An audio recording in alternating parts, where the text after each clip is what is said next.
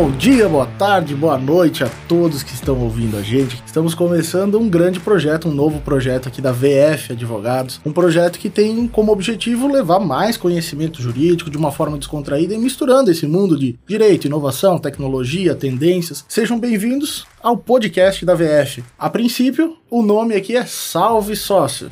Sejam bem-vindos a essa nova iniciativa aqui do nosso escritório. Eu sou Guilherme Vieira, o sócio empresarial Tech da VF. Meu nome é Eduardo Foman, eu sou o sócio responsável pelo setor trabalhista. Meu nome é Jefferson Ponticelli, sócio responsável pelo setor de propriedade intelectual e direito imobiliário.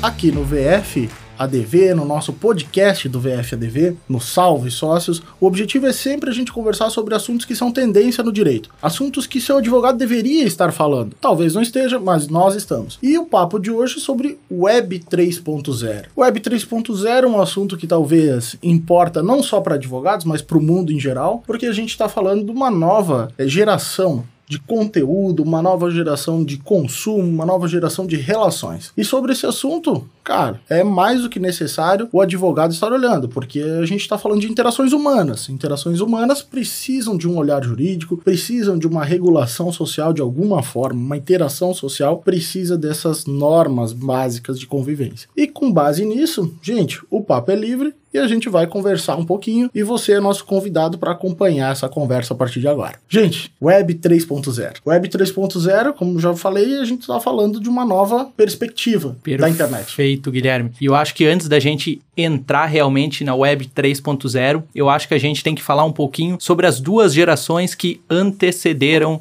essa Web 3.0 para que o nosso ouvinte, nosso telespectador possa compreender aonde a gente já estava e aonde a gente busca chegar. Acho que todo mundo aí que tem a nossa idade, né, ou perto disso, lembra como que era no início, onde a gente trocava e-mails, né, era diversão, baixava clips, né, internet de escada, internet de escada, aquele barulhinho gostoso, né? Esse internet foi o início. só nos finais de semana, depois da meia-noite, sábado depois do almoço. E quando a mãe e o pai não via, né, daí a gente entrava. o telefone ficava ocupado, né?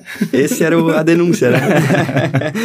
é, é, isso aí, é, é bem o que eu já estava falando, acho que a gente está diante de uma perspectiva diferente, porque no passado a gente utilizava a internet basicamente para comunicação, num nível ainda muito textual, né? E talvez a gente está diante realmente da terceira geração da internet. Talvez a Web 1, o que, que vocês acham que marca mais a Web 1? A Web 1, no meu ponto de vista, e em tudo que eu já vi sobre o assunto, era uma internet muito estática, que a gente buscava realmente informações através de portais, UOL, Terra, AOL, para buscar informações do nosso dia a dia. E os próprios e-mails eram bastante rudimentares. A gente acessava o e-mail e não conseguia mandar fotos, não conseguia mandar arquivos, era mais uma interação textual. Posteriormente que ele foi se desenvolvendo até chegar no patamar que a gente encontra hoje. E basicamente redes sociais não existiam quando a gente fala de web 1.0. É isso, a gente encontrava muito conteúdo é, de, de, grandes portais, né? A famosa Wikipedia também foi na lista, né? Que auxiliou tantos estudantes aí no, na sua graduação. Foi é... a próxima geração depois da Barça, né? é, isso, né? Até que começaram a contestar a fonte, né? Mas sempre, sempre ajudou bastante. Mas acho que a principal característica é realmente essa, né? O conteúdo que lá estava não tinha como alterar muito. A gente simplesmente consumia, não tinha uma relação muito grande entre eh, os usuários, né, da internet e poucas formas de, de se manifestar né? No máximo um comentário, uma troca de e-mails, e isso foi o início. Boa. Se a gente pegar, né, num, num retrospecto, dá para entender o seguinte: Web 1.0, sempre alguém gerando conteúdo por nós. Perfeito. Né? Exato. Portais, e sempre me remete muito àquela questão do HTMLzão antigo, assim, sabe? Tudo quadrado, no máximo tinha um gifzinho animando, assim, isso, aquela flechinha que mudava de cor tal. Os fundos sólidos, assim, do, do site. Que era é. o máximo na época, Nossa, né? nossa, nossa. Eu lembro que na época eu cheguei a fazer um, curso que o professor ensinava a criar uma página de HTML. Quando eu descobri como criar uma tabela no HTML, isso foi o auge. E, então, realmente, a gente está falando de um cenário em que, basicamente, conexão Wi-Fi não existia, a gente estaria falando de conexão de escada, né? Os famosos discadores, IBEST, AOL, né? Que nostalgia. Nossa, essa... os millennials aí que estão por dentro disso. Então, Web 1.0 mais nesse contexto. A Web 2.0, para mim, ela já é marcada por uma possibilidade de criação de conteúdo por todos, né? É o momento das redes sociais, é o momento da geração de conteúdo, é o momento da popularização da internet, acesso a uma internet de maior qualidade, maior velocidade. Claro, tenho parênteses, né, que nem toda a população mundial tem acesso à internet hoje, mas é um momento de popularização. E a Web 3, que vem aí para nós para modificar ainda mais esse contexto. Uma perspectiva aí, queria ouvir um pouquinho de vocês também. Perfeito. Então, falando um pouquinho mais sobre a Web 2.0 e contextualizando aí para os nossos ouvintes, quem que não se recorda aí do MSN, do IRC para a gente trocar mensagens, Orkut, é, Orkut Facebook, Flirk, é próprio Facebook. Leio, respondo e apago. Exatamente.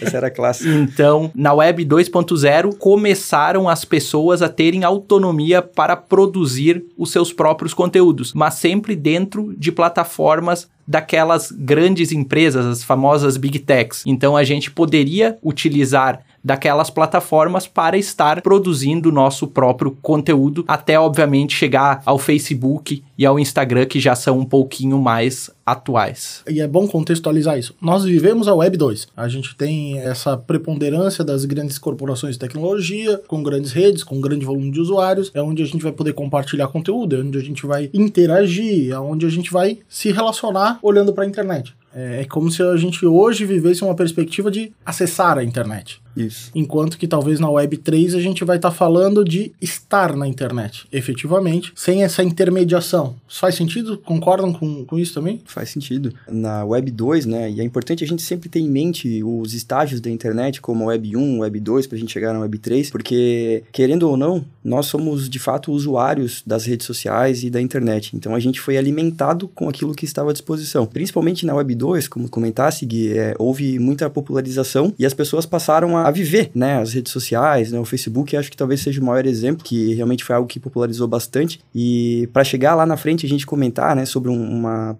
principal é, diferença que a Web3 vai trazer, eu convido a gente a lembrar de como era o Facebook logo no início, quando tinham aqueles testes, né? Então, pô, como que eu vou ser, como que eu vou morrer? Né? Aquelas coisas muito aleatórias que a gente confiava, ou simplesmente, pá, vamos ver no que vai dar, né? Uhum. Então a gente alimentava lá com os nossos dados, tipo, pô, eu nasci em tal dia, minha mãe nesse dia, e ia alimentando, ia alimentando, né? Tal do Facebook. Então, é, a gente conseguia, de fato, é, ter uma relação maior entre si, compartilhava depois o resultado dos testes e tudo mais, mas, como já foi comentado, comentado, a gente estava, na verdade, alimentando as Big Techs com os nossos dados. E isso é algo que tende a mudar. Acho que a tua fala já me conduz exatamente por ponto de reflexão a quem interessa o jurídico falar de Web 1, Web 2. E aqui quem está ouvindo a gente com o intuito de buscar conteúdo jurídico começa a se conectar. Quando a gente fala de relações humanas, em qualquer escala, seja uma escala virtual, seja uma escala presencial, nós temos conflitos, nós temos a possibilidade de falhas, nós temos as possibilidades de é, ofensas, nós temos um, um, campo muito vasto de atuação. E esse é um contexto muito presente na Web 1 e Web 2, né? Tanto é que direito digital, privacidade e proteção de dados, propriedade intelectual,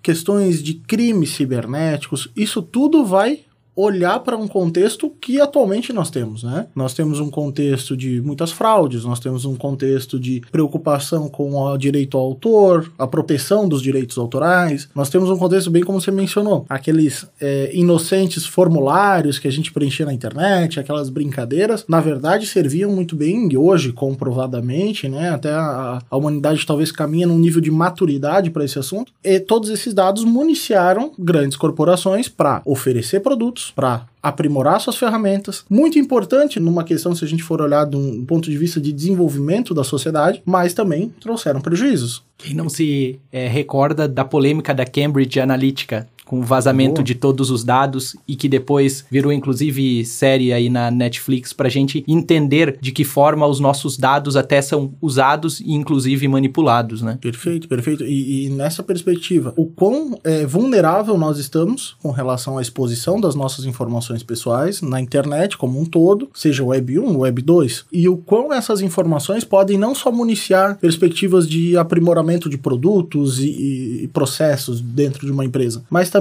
nutrir processos de engenharia social, de é, fraudes. Eu acho que todo mundo aqui conhece pelo menos alguém que já teve o WhatsApp clonado aqui entre aspas, é, manda um pix para mim porque eu troquei de telefone. Aí tem aquela outra pessoa que já sofreu um golpe um pouquinho mais aprimorado, que foi que recebeu uma ligação, né? Então a famosa ligação do LX para confirmar ali os seis dígitos para que seja cadastrado e ser clonado seu próprio WhatsApp. É, e outras, quando por exemplo, ah, a pessoa se faz passar por uma instituição financeira, quero confirmar alguns dados, com toda uma engenharia no discurso que conduz a pessoa realmente à falha. Então quer dizer, nesse contexto de internet 1.0, internet 2.0, a presença jurídica está mais do que validada. A gente precisa olhar, o jurídico precisa estar presente para auxiliar e manter, a colaborar na manutenção da ordem. Sem dúvida. Afinal de contas, problemáticas existem. Com certeza. E até é importante frisar que, ainda mais na Web3, a gente vai ver que a internet, na verdade, é um meio. Ela não é uma terra, ela não é um território determinado, ela é uma parte da nossa vida, então a gente simplesmente vai usá-la para poder trabalhar, para poder nos relacionar com outras pessoas, né? Cada vez mais com a Web3, então isso vai ficar muito evidente, mas é preciso ter cuidado. E a gente estar na mão de outros que sabem usar melhor a internet do que nós vamos é, trazer dessa forma, né? As pessoas que então podem acabar tentando praticar algum tipo de estelionato ou, enfim, seja qual for o, o crime aí é, que pode ser utilizado, mas é importante elevar a consciência do povo para que nós saibamos o que estamos fazendo na internet e como fazer, né? Para não ficar refém aí de outros que talvez sabem melhor e, e, querem se aproveitar disso. Que sejamos usuários conscientes aí da, da internet. Mas realmente nós passamos por um momento de amadurecimento, né? Acho que da sociedade como um todo, ao redor do mundo, pensando claramente, a internet não é terra de ninguém. A internet é um espaço que precisa ter regras, não há anonimato pleno na internet. A internet é um espaço em que a individualidade e a liberdade de expressão precisam também ser observadas numa perspectiva de respeito ao outro, né? de entender limites até do exercício dos seus direitos. E aí tem um contexto jurídico amplo que a gente poderia perturbar a nossa audiência e tornar isso aqui realmente um podcast puramente jurídico, né? Só que quando a gente vai olhar agora, sim, para uma Web 3, a gente está falando em um nível de interação muito maior. Tanto é que a gente está falando de imersão, né? Toda vez que a gente fala de Web3, a gente fala de imersão. Acho que o Jeff trouxe bem o ponto. Você vai viver na internet, você vai trabalhar na internet, você vai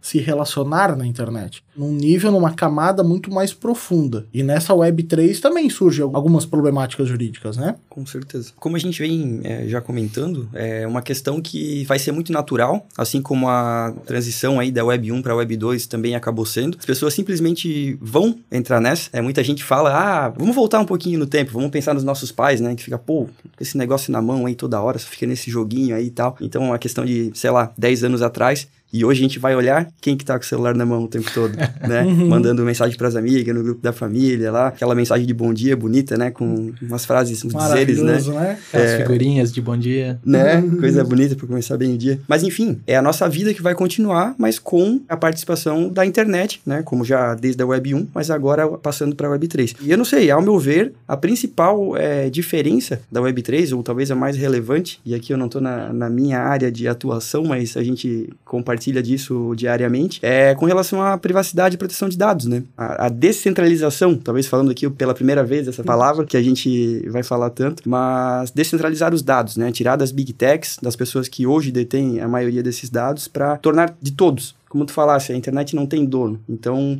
ela tem que estar no poder de todos, não de poucas pessoas ou instituições. Né?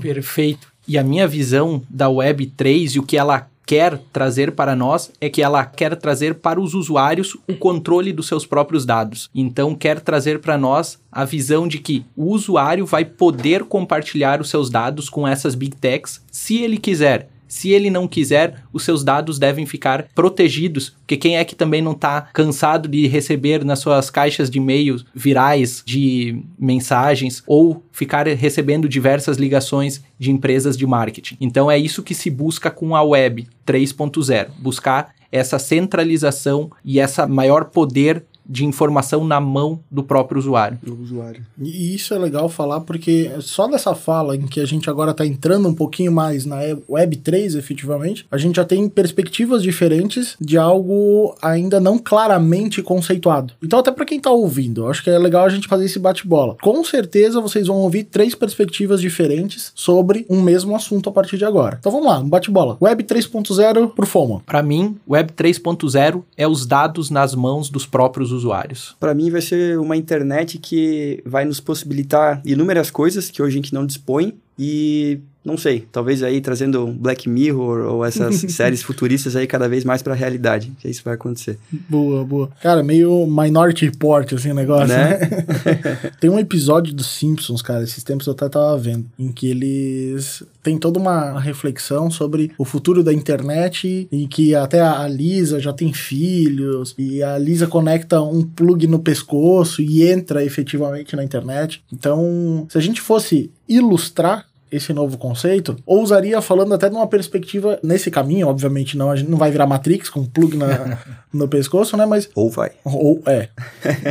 ou já estamos na Matrix, né? Mas a gente efetivamente vai viver uma experiência imersiva. Quando fala de Web 3, para mim, eu vejo a perspectiva de descentralização, eu vejo a perspectiva de propriedade dos dados, exercício da titularidade, mas eu vejo mais do que isso a possibilidade de negócios. Eu acho que na Web 3 a gente vai estar tá falando de sem a possibilidade de, sem a, a necessidade, melhor dizendo, da intervenção de outros players, da intervenção de outras tecnologias ou de outras ferramentas, e isso tudo condensado. Aí a gente vai estar tá falando de smart contracts, a gente vai estar tá falando de criptomoedas, NFT, a, a gente vai estar tá falando de NFT, blockchain, blockchain, metaverso, IoT, né, IoT. Então, quer dizer, a gente vai estar tá realmente num mundo em que tudo isso estará efetivamente acessível via internet. Perfeito. E eu acho que o papel do jurídico é buscar regular essas relações para que os usuários eles tenham segurança quando forem fazer negócios nessa nova geração da internet. É bem isso. A tal ponto que talvez a gente fale que o Web 3 seja mais um contexto em que todas essas tecnologias e todo esse cenário é colocado num liquidificador. Isso tudo está disponível, isso tudo é acessível. Então, é uma etapa efetivamente da desenvolvimento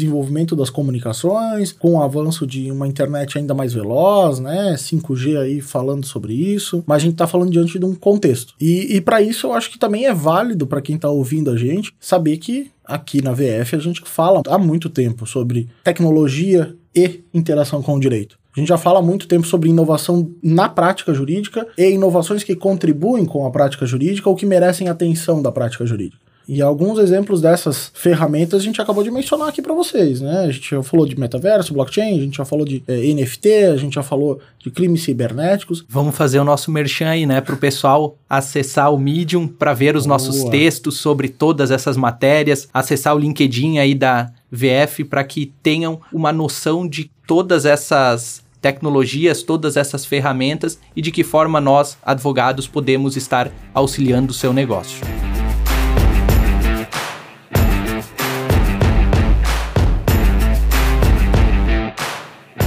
Vamos lá, acho que é legal até falar, até para quem não acompanha ainda o conteúdo, vale, como os sócios já falaram, né? Mergulha ali no nosso Instagram que você vai conseguir acompanhar bem essa timeline de conteúdo falando sobre metaverso, falando sobre esportes, falando sobre blockchain, criptomoeda, NFT, IoT. IoT. Cara, se você quer pensar a interação jurídica com todo esse universo, você encontrou o canal certo. E vamos lá, vamos começar a conversar um pouquinho sobre essas ferramentas, porque eu acho que é bacana o pessoal que está ouvindo a gente também pegar um pouquinho e se sentir provocado de alguma forma. Perfeito, sócio. Então acho que eu vou começar aí trazendo uma perspectiva minha aí sobre a Web 3.0 e uma tecnologia que já está sendo muito utilizada e eu acho que vai se tornar ainda mais presente nas nossas relações é a famosa blockchain, né? Eu acho que a blockchain tem um fértil campo aí para o crescimento e a blockchain não deixa de ser um cartório onde que todas as informações ficam gravadas e as pessoas têm uma real noção de todas as transmissões de informações que são passadas aí por essa rede. A blockchain, né, como o nome sugere em inglês, é, aqui a gente talvez não pode esgotar a tecnologia em si, mas ela funciona como uma cadeia de blocos onde as transações, as, as interações das pessoas vão acontecendo e elas vão se agrupando, digamos assim, de forma que depois, é, quando alguém eventualmente tentar mudar, né, uma transação, por exemplo, realizada do Eduardo para o Guilherme, isso feito, sendo dentro da tecnologia blockchain, ela não pode ser alterada, porque se eu tentar alterar, primeiro que ela não vai permitir, né, mas vai dar para ver que isso foi alterado e que não foi exatamente como é, naturalmente aconteceu. Então, basicamente, blockchain é sinônimo de segurança, tanto dentro quanto fora da internet, né, claro, é uma tecnologia, então os meios digitais que sobre sobressaem, mas em muitos campos já está sendo utilizado, né? Inclusive nos cartórios para autenticações, né? Os códigos hash que fazem parte aí da, da blockchain, isso tudo é segurança na mão do usuário. Massa, e pegando bem o gancho que vocês dois trouxeram, a gente está falando em uma tecnologia de elos de uma cadeia a partir de blocos e em especial de uma rede descentralizada, né? Em que cada ponto, acho que a blockchain ela é um claro exemplo dessa tecnologia peer-to-peer, -peer, né? Ponto a ponto, famoso P2P, quem baixava ilegalmente arquivos no passado vai lembrar dessa tecnologia, fica aí a dica e preste atenção nesse assunto. Mas a tecnologia é, peer-to-peer -peer, é bem traduzida dentro da blockchain porque cada um dos pontos dessa rede vai deter o conjunto de registros de todas as transações realizadas na rede, ou pelo menos parte dele, de modo que cada ponto cede o poder de processamento dos seus dispositivos para resolver as equações, ou resolver os algoritmos relacionados à rede em especial e colocados na rede. O exemplo clássico quando a gente vai falar de blockchain, não é só esse, é bom que se diga, mas a gente vai falar de criptomoedas, a gente vai falar de Ethereum, a gente vai falar de Bitcoin, Dogecoin, Dogecoin, aí ó, Elon Musk. Brasil. Então, nessa perspectiva toda, nesse contexto, a blockchain ela realmente ela tem uma possibilidade de eliminar a base centralizadora de processamento e de armazenamento. Além disso, tem a possibilidade de trazer um nível mais elevado de segurança e, em especial, já demonstra a possibilidade de atrelar nas suas transações, nas suas operações, uma ferramenta de pagamento, um ativo financeiro. Então, se a gente pega e puxando bem o gancho da blockchain mesmo, eu acho que é ideal a gente começar falando dela. Olha a gama de relações e a possibilidade de interações e negócios que surgem a partir da blockchain. É a base, né? É a base da Web3 e de talvez todas as próximas tecnologias aí a surgir é, é, a segurança que ela traz, né? Garantindo que aquilo que, que está ali, feito através da blockchain, realmente é verdade. A gente não precisa ter preocupação com montagem, com ativos falsos, com algo que não deu certo. Então, sendo através dela, a gente pode ter a segurança que, que é, E a blockchain certo. aí vem para combater esse grande mal que a gente está vivendo nos últimos tempos, que é a enxurrada de fraudes que vem acontecendo. Então, a blockchain trazendo segurança por óbvio e em consequência vai trazer e vai evitar essas fraudes. E a tal ponto que talvez a, o futuro das interações humanas passa justamente pela blockchain. Se eu quero um ambiente mais seguro, sem fraude, se eu quero, obviamente, não diminuir o nível de interação humana, cara, blockchain é realmente o caminho. A tal ponto da gente falar da criação de redes privadas de blockchain. Nada impede que com um determinado projeto eu crie uma rede privada e essa rede privada seja responsável por operar internamente todo um sistema econômico, essa rede possa operar um sistema de contratações, um sistema de ajuste de vontades, obedecendo uma governança interna. Então, acho que a, blockchain talvez é bem representativo desse. A Web3 não exigirá mais um intermediário. A Web3 contará com tecnologia suficientemente a que todos os pontos dessa rede sejam pontos de processamento de dados, processamento de informações. E isso do ponto de vista, como o Jeff puxou antes, do ponto de vista de proteção proteção de dados, a gente tem dois viés que eu acho que é legal bater. Um, cara, na Web3 a gente vai estar falando do fornecimento de muito mais dados, mas ao mesmo tempo nós vamos estar enxergando que esses dados vão estar criptografados na mão de várias pessoas, de modo que cada uma delas tem uma fração disso. Então eu tiro a hegemonia de uma big tech, eu tiro uma hegemonia de uma centralização dos apps e passo a falar dos DEPS, né?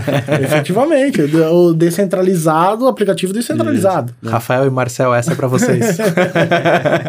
e até para que fique claro, né? Talvez acredito que todos estejam acompanhando, mas a principal é, parte que a gente comenta agora do, da blockchain e do peer-to-peer, aí que está a descentralização, né? Pois então nós vamos, ah, eu quero trocar uma informação, dados com o Guilherme, com o Eduardo. Eu não preciso através de uma plataforma específica, primeiro munir eles com esses dados para depois ser transmitido e sabe-se lá quando e se vai ser excluído, né, do banco de dados dele. Então a gente passa a ser muito mais autônomo com relação ao uso da internet e por isso que, que a gente comentou antes, que é, é a segurança, basicamente, que a gente vai passar a ter e é talvez até assustador pensar como que até aqui a gente não tinha, né, essa a disposição. Então, talvez daqui para frente, tem, esse é o lado bom que a gente tá trazendo, né? Claro que tem o lado ruim também, mas talvez daqui para frente a gente vai passar a ter muito mais essa segurança e vai poder falar que de fato usamos com segurança a internet, que hoje isso é bem difícil de se afirmar, né? É bem isso, cara. E nessa linha, a gente aqui acho que é bom nutrir a nossa audiência com um pensamento positivo, né? Porque, sim, esse é um cenário promissor e muito legal, mas pode também descambar para alguns sérios problemas. O uso equivocado da tecnologia pode, sim, ser é, um fator de destruturação social, um fator de prejuízo para as empresas, um fator, né? Mas nós temos que entender as tecnologias e eu acho que é bem esse o papel que a VF representa, um escritório que entende as tecnologias como forma de fomento social. Um facilitador facilitador sempre para a vida do empresário, né? É isso que a gente leva para os nossos clientes, a possibilidade de utilizar a tecnologia trazendo segurança jurídica para o seu negócio. E isso eu acho que faz parte até um pouco da nossa filosofia, né? O escritório ele nasce no, justamente numa perspectiva em que é, o mundo jurídico entendia a tecnologia como um grande inimigo a ponto de vamos ser substituídos por robôs. E a VF não, a VF já sai desde o começo do seu nascimento pensando, vamos utilizar a tecnologia como aliado e mais do que isso, levar isso para os nossos clientes, para os nossos parceiros, para quem acredita na gente trabalha com a gente, né? Não é à toa que hoje a gente tem falado já com clientes sobre blockchain abertamente, num nível muito mais profundo do que a gente está falando aqui, até porque o nosso tempo aqui não é tão grande, mas a gente fala também de assuntos como NFT. Perfeito. NFT é propriedade intelectual. E NFT, na minha opinião, conecta exatamente com essa perspectiva da blockchain. E Faz parte dele, né? Exatamente, do ponto de vista de falarmos de tokens. A gente não precisa estar utilizando como moeda moeda, efetivamente uma criptomoeda, mas os membros dessa rede serem titulares de token e esses tokens se traduzirem em NFTs, faz muito sentido, né? E eu acho que para isso, Jeff,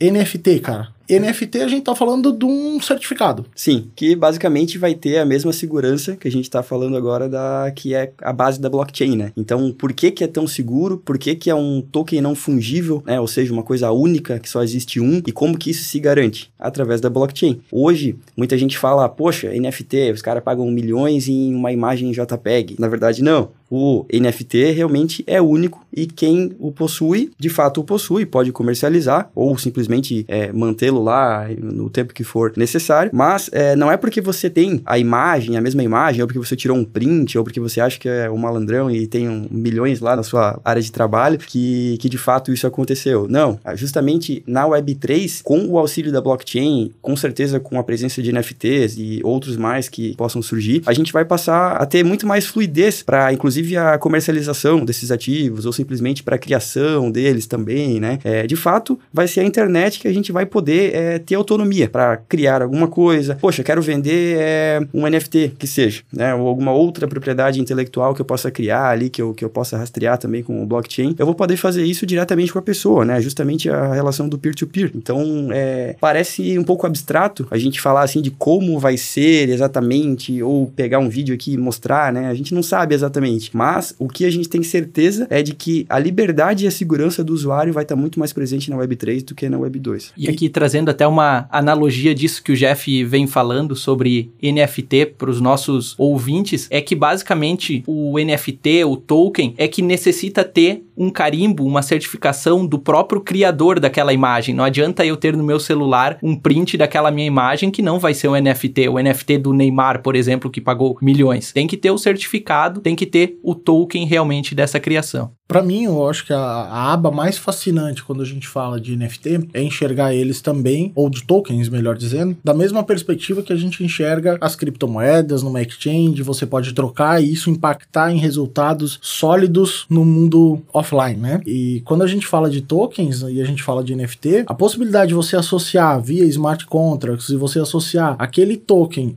a um serviço, algo no mundo real, cara, isso é muito interessante. Recentemente a gente teve várias bandas de rock aí, artistas, vendendo NFTs relacionados aos seus álbuns e que dava direito a ingresso vitalício nos seus shows. É, então quer dizer, associa uma coisa com a outra e acaba refletindo é verdadeiramente no mundo off. Engraçado falar, porque a gente está diante de um contexto em que cada vez vamos estar mais conectados para também proporcionar experiências diferentes no mundo físico. Então a gente está nessa bagunça sensorial. E se a gente vai falar de bagunça sensorial, acho que a gente não pode deixar de falar de metaverso. Metaverso é hype, né? É o assunto do momento. Todo mundo fala de metaverso, mas poucos falam das implicações jurídicas do metaverso. E nessa linha, eu acho que um ponto que é interessante a gente pensar é metaverso, espaço de relações humanas. Relações humanas incluem também relações de trabalho. Cara, falar de relações de trabalho, falar de aprimoramento das relações humanas para trabalho, para união de esforços é algo desafiador, né, Fão? Perfeito, Giga. Então, é, sobre metaverso, é um assunto que eu gosto muito de falar e trazer para vocês aqui é um privilégio. A gente falar de metaverso, a primeira coisa que vem na nossa mente é entrar no metaverso, estar no metaverso através de um óculos de realidade virtual ou realidade aumentada. E através do metaverso, podem acontecer diversas, inúmeras relações trabalhistas. Ou seja, podem acontecer reuniões dentro do metaverso com toda a sua equipe sem ninguém precisar sair da sua casa. O metaverso também, ele garante que sejam feitos, por exemplo, prototipagens, testes sem a necessidade de criar um produto físico e lá dentro se traz mais segurança ao colaborador que estiver desenvolvendo esse produto. E o que eu gosto de falar também é que através do metaverso se consegue controlar a frequência e a rotina, a jornada desses funcionários, porque a partir do momento que a pessoa ingressa no metaverso para prestar os seus serviços, ela vai ter um login e o seu empregador consegue rastrear de qual período até qual período esse colaborador ficou dentro Massa, do metaverso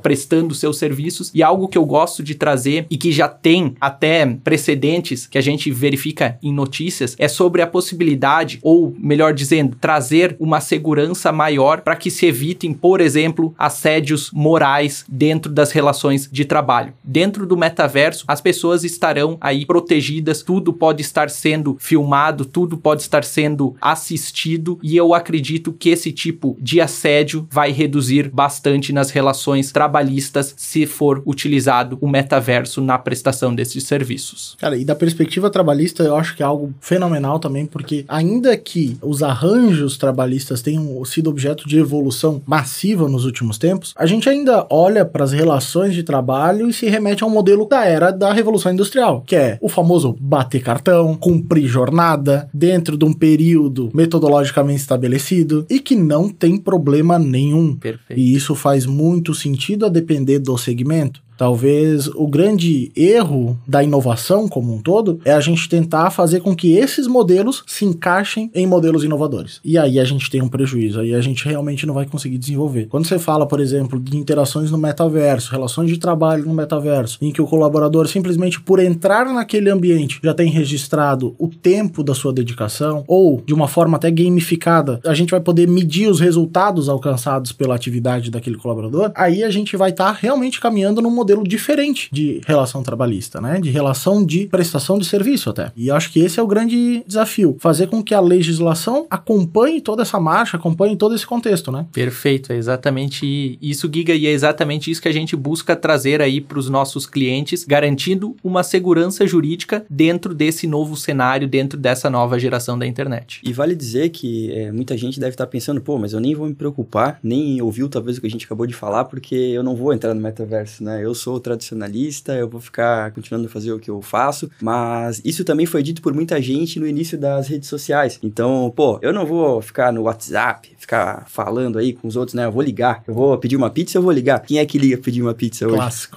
Né? Clássico. Gente só usa o iFood lá e eu mando um WhatsApp ali. Até mandar um WhatsApp já é estranho, né? E essa perspectiva otimista, né, que a gente traz, como a gente falou, a gente também não, não vai ficar falando de desgraça aqui porque já tem bastante por aí, né? Então vamos falar de coisa boa. Mas fato é, o metaverso, a Web3, né, que os dois vão, vão acabar se conversando muito, é uma realidade futura ou atual já, podemos dizer assim, e vão ter pontos positivos e pontos negativos. Talvez realmente vai ter algum tipo de negócio, algum tipo de pessoa que vai evitar ao máximo e nunca vai entrar no metaverso, mas a maioria, a gente pode ter certeza disso, vai acabar entrando de uma maneira natural. Então isso vai fazer parte do dia a dia. Então quem estiver ligado de como funciona, né, tiver a assessoria de pessoas que entendem também, né, fica aqui a dica de quem contratar. é, para poder estar tá bem assessorado dentro dessa realidade, com certeza vai dar saltos na frente de quem não está. É, e eu entendo que a gente não tá mais falando se eu vou entrar no metaverso, se eu vou interagir na Web 3, mas é quando eu vou entrar no metaverso ou quando eu vou interagir, porque com certeza eu serei impactado de uma forma ou de outra, querendo ou não querendo. Bem isso aí. E pensando né, nessa perspectiva de o que é metaverso, basicamente em uma nova camada de interações humanas num estágio muito mais imersivo. Só que quando a gente fala de metaverso, automaticamente as pessoas se remetem a um ambiente de jogo, a um ambiente player 1, né, Minority Report, umas perspectivas muito sci-fi, assim, né? Por desconhecer, né? Claro, até porque a tecnologia e a informação, embora disponível na internet, ela exige um filtro. Então as pessoas também não pode ser exigido da comunidade geral esse nível de instrução, vou chamar assim, para buscar a informação filtrada. Exatamente. Nesse contexto, o metaverso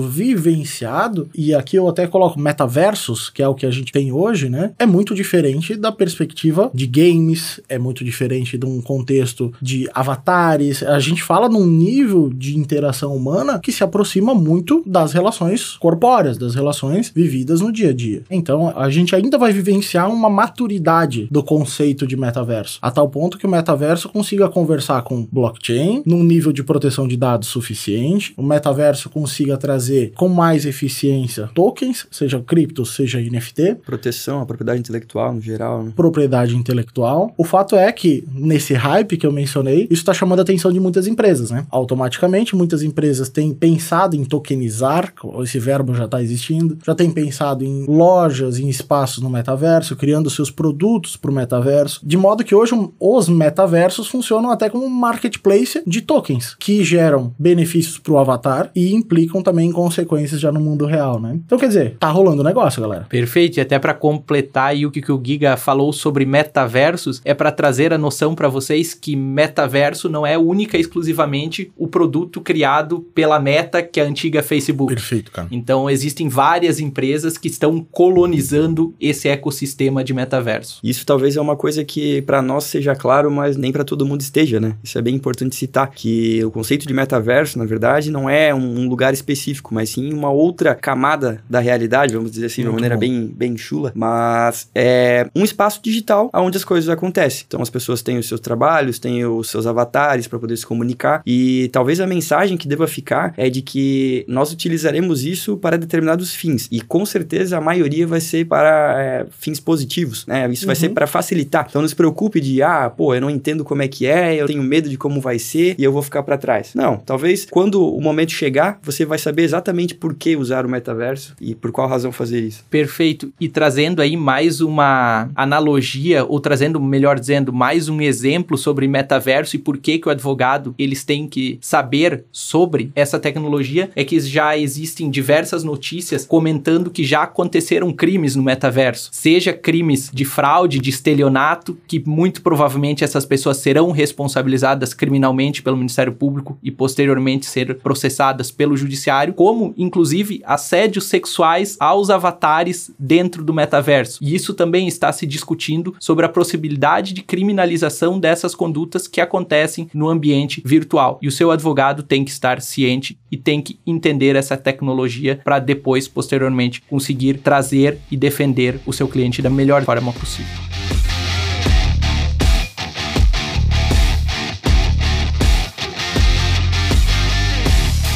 Quando a gente fala o seguinte, das interações acontecerem no metaverso, das interações acontecerem via blockchain, com criptomoedas, com NFTs, com tokens, todo esse conjunto parece muito distante da nossa realidade. Mas a gente tem que pensar primeiro que isso está acontecendo, isso não só já está sendo desenvolvido, como já está sendo vivenciado. Porém, um ponto que a gente precisa pensar, e é uma perspectiva social, uma vez que a nossa profissão é uma ciência social aplicada, nós vivemos ainda num mundo em que uma parcela significativa da população mundial sequer tem acesso à internet. Quanto mais o acesso a um óculos VR. Quanto mais o acesso a um celular com capacidade de processamento que gere essa perspectiva imersiva, né? De acesso à internet 5G, né? Exatamente. Então, todo esse contexto, ainda que promissor, encontra algumas barreiras limitantes na sociedade. De modo diametralmente oposto, não faz sentido uma empresa, um negócio, observar exclusivamente a parcela das pessoas que não terá acesso.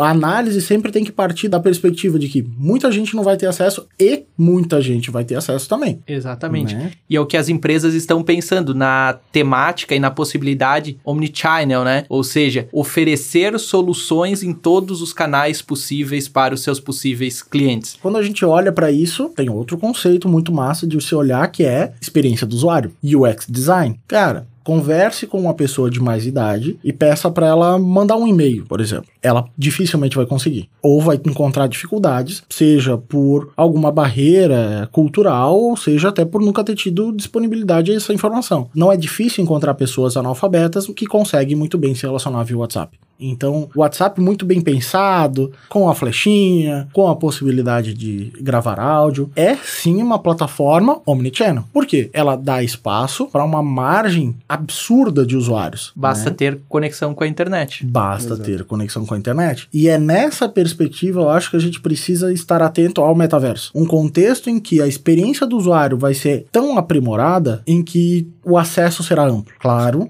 para aqueles que tiverem acesso à internet. Ou seja, senhoras e senhores, nós estamos falando para o maior mercado mundial. Nós estamos olhando para o maior marketplace mundial. Quando interligados, né? Quando a gente chegar naquele momento ideal de amadurecimento do metaverso. Cara, metaverso, blockchain, criptomoedas, NFTs, todo esse contexto é o que a gente está falando desde o começo, né? É a nossa web 3.0. Exatamente. A evolução aí, né, de uma coisa que já vem se criando há algum tempo, tendo conceitos um pouco mais simples da tecnologias ou nos exemplos que a gente citou, a gente vê que é uma coisa que vem acontecendo naturalmente. Então, é, vai ser, na maioria das vezes, para facilitar realmente as relações, é, seja pessoais, profissionais ou a que título for. Mas, de fato, nós temos tendência de ter uma vida na internet muito mais simples e muito mais segura se todas essas tecnologias conseguirem ser aliadas, como aparentemente está acontecendo. Na questão da acessibilidade, é importante a gente pensar também como era o smartphone. Quando chegou lá para 2007, poucas pessoas tinham acesso a esse tipo de, de ferramenta, mas hoje já se tornou muito popular. Então, talvez hoje, quando a gente pensa num óculos ou até num celular com 5G, que ainda não está em condições da maior parte da população adquirir, mas talvez daqui a um tempo isso seja possível. Ou as corporações, as empresas passem a disponibilizar para seus funcionários. Então, é, a gente está falando aqui do futuro, é difícil, né? A gente prever em quanto tempo isso vai acontecer, mas com certeza isso vai acontecer. A Web 3.0 ainda está no estágio muito embrionário. Muitas das pessoas sequer têm uma noção exata do que é e do que vai ser, mas a gente sabe que já é uma realidade e que todos nós vamos ser impactados por ela. Temos várias aplicações já olhando para esse contexto. Já temos desenvolvedores, já temos a possibilidade de criá-la, mas eu acho que a gente pode falar de viver a Web 3 quando isso alcançar uma parcela mais significativa da população. Correto. Eu acho que ainda falta um espaço, mas mas aquela ideia, quem chega primeiro bebe água limpa. Se a sua empresa está pensando em desenvolvimento tecnológico, se a sua empresa está pensando em continuidade do negócio, olhar para o metaverso, olhar para token, olhar para blockchain, faz todo sentido. É fundamental. Senhoras e senhores, o tempo voa quando a gente se diverte. e vai chegando ao fim o primeiro Salve Sócios, né? O podcast da VF Advogados. Você ouviu agora aqui comigo Jefferson, o meu sócio. Salve, sócio.